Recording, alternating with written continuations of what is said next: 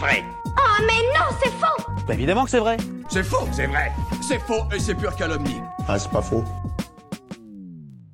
Est-ce que c'est vrai que les appareils électriques durent moins longtemps qu'avant? Vous avez certainement entendu l'expression d'obsolescence programmée pour parler du fait qu'un fabricant ou une marque réduit artificiellement la vie d'un produit pour vous obliger à le remplacer plus vite. Mais est-ce que c'est vrai? Est-ce que dès qu'on achète un appareil électrique quel qu'il soit, sa fin de vie est déjà signée avant même qu'on ait eu le temps de l'activer? Si, si, on est en panne. On s'est tous dit, ou alors on l'a au moins entendu de quelqu'un, que par le passé les appareils électriques duraient plus longtemps et qu'aujourd'hui il faut toujours tout remplacer rapidement. On appelle ça l'obsolescence. Beaucoup d'appareils vous claquent facilement entre les mains, ne peuvent plus être réparés, les pièces détachées sont introuvables, donc vous êtes obligé de racheter l'appareil entier et de jeter l'ancien. Alors par où commencer? Les formes insoupçonnées qu'elle prend. Oui tiens, commençons par là. L'association HOP, Halte à l'obsolescence programmée, explique que ce phénomène peut prendre plusieurs formes. On parle par exemple d'obsolescence technique, quand un outil cesse de fonctionner à cause de la durée de vie limitée d'une pièce essentielle et qu'on ne peut pas la retirer et ou la remplacer. On a ensuite l'obsolescence esthétique. Imaginez que vous ayez un portable de la marque Y. Vous l'avez acheté il y a deux ans, il marche encore très bien, mais là, le fabricant sort en grande pompe le nouveau Y.1 son tout nouveau smartphone avec une coque colorée, un écran plus grand de quelques millimètres et un look dans l'ensemble vachement plus moderne qui vous donne envie de jeter votre vieux portable et d'acheter tout de suite le modèle dernier cri. Dans ce cas, ce n'est pas un problème de détérioration de l'appareil, mais c'est un effet de mode qui se joue. On veut toujours le modèle le plus récent et donc l'ancien devient obsolète. C'est d'ailleurs pour ça qu'on qualifie cette obsolescence de psychologique. Et enfin, on parle aussi d'obsolescence logicielle. Ici, c'est surtout pour les appareils de type ordinateur, téléphone et autres objets connectés.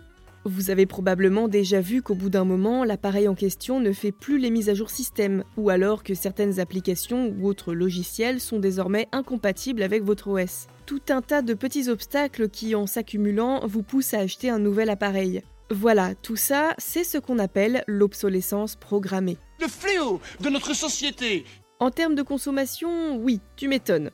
Beaucoup d'entreprises utilisent ça depuis le contexte de la Grande Dépression, une crise économique sans précédent qui a touché de nombreux pays. L'idée a été théorisée par un certain Bernard London, un agent immobilier new-yorkais. Il part du principe que comme la croissance économique est stimulée par la production et la consommation, plus on consomme, plus les entreprises y gagnent, donc si on fait en sorte que les gens consomment davantage, on relance l'économie. Simple comme bonjour, me direz-vous. Oh, je marche pas dans mon combine. Eh ben, c'est pourtant ce qui a été mis en place on s'est mis à produire du matériel qui était voué à avoir une durée de vie moins importante. Autrement dit, comme avec la nourriture, il y avait une sorte de date de péremption, quoi. Des choix délibérés dans la production et la mise sur le marché d'un produit vont conduire à ce qu'on ait du matériel qui se détériore vite. Histoire d'éviter que des petits malins tentent de réparer l'appareil cassé, certains sont même allés plus loin en rendant les pièces détachées rapidement introuvables. Et là, vous connaissez la suite, le consommateur doit donc racheter rapidement un appareil neuf et jeter l'ancien. Mais n'assistez pas, c'est cassé Et en plus de ça, se joue un autre facteur, le fait que l'obsolescence peut être liée à la délocalisation et dans le même temps à la baisse des coûts de production. Si les appareils sont produits dans de moins bonnes conditions, avec des matériaux moins chers, forcément, ils ne risquent pas de vivre bien longtemps.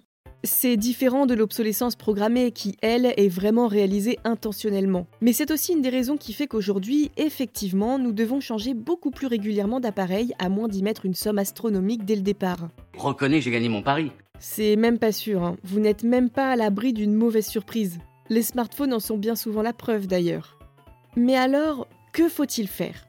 À l'heure de la transition écologique, comment pouvons-nous consommer mieux et plus durablement? Pour commencer, le meilleur comportement à prendre est d'arrêter de surconsommer par effet de mode. C'est pas avec ce genre de phrases bateau et consensuelles qu'on va faire évoluer le débat. Patience, patience, je vais rentrer dans les détails. Certes, si vous achetez un nouveau téléphone demain, d'ici 6 mois, vous ne serez déjà plus à la mode puisque des modèles encore plus tendance que le vôtre seront sortis. Mais tant qu'il marche, le deal est tenu, non?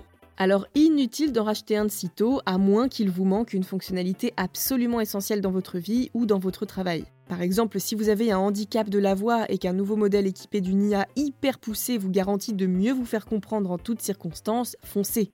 Mais si vous visez un nouveau portable juste parce que son appareil photo a un filtre embellissant présumément incroyable, gardez vos sous. Au moins, en utilisant votre appareil pendant plusieurs années, vous rentabiliserez le prix et la planète ne s'en portera pas plus mal. Vous pouvez aussi solliciter un professionnel sur des sites comme Murphy ou même autour de chez vous pour réparer votre appareil. En demandant un diagnostic, dans certains cas, une réparation est possible. Alors attendez une minute avant de débourser des centaines d'euros pour un appareil neuf. Ah, c'est pas faux. D'ailleurs, si vous voulez être sûr que votre appareil soit le plus réparable possible, vous pouvez viser des marques comme Fairphone ou même certains modèles comme le G22 de Nokia, qui se veulent entièrement démontables et réparables. Si vous avez besoin d'aide dans vos achats, le gouvernement a mis en place un indice de réparabilité avec une note sur 10 qui vous permettra de savoir à quel point votre appareil peut être sauvé en cas de pépin. Et si c'est vraiment cassé, le reconditionner est un bon premier pas vers une consommation plus durable et responsable. Plusieurs plateformes existent pour tous les types d'appareils, téléphones, ordinateurs, enceintes, mais aussi gros et petits électroménagers. Vous pouvez jeter un coup d'œil du côté de Bilong ou de Quel Bon Plan qui reconditionnent leurs appareils en France et vous les regarantissent généralement sur plusieurs années. Alors effectivement, ça ne résout pas le problème d'obsolescence programmée. Mais sachez tout de même qu'aujourd'hui, les entreprises qui l'utilisent sont punissables par la loi et qu'en tant que consommateur ou consommatrice, vous avez le droit de faire valoir vos droits. Dites-vous aussi que la meilleure façon de changer les pratiques des industriels, c'est encore de changer massivement nos modes de consommation pour les obliger à suivre le pas. Il n'y aurait pas d'obsolescence esthétique si personne ne craquait pour cette stratégie. Alors un peu de patience et changeons tous et toutes notre mentalité pour consommer correctement. Gardez votre argent. Et vous, vous avez d'autres idées reçues à débunker? Envoyez-les nous sur les apodios ou en vocal sur Instagram et nous les inclurons dans de futurs épisodes. Pensez à vous abonner à Science ou Fiction et à nos autres podcasts pour ne plus manquer un seul épisode et n'hésitez pas à nous laisser un commentaire et une note pour nous dire ce que vous en pensez et soutenir notre travail. À bientôt!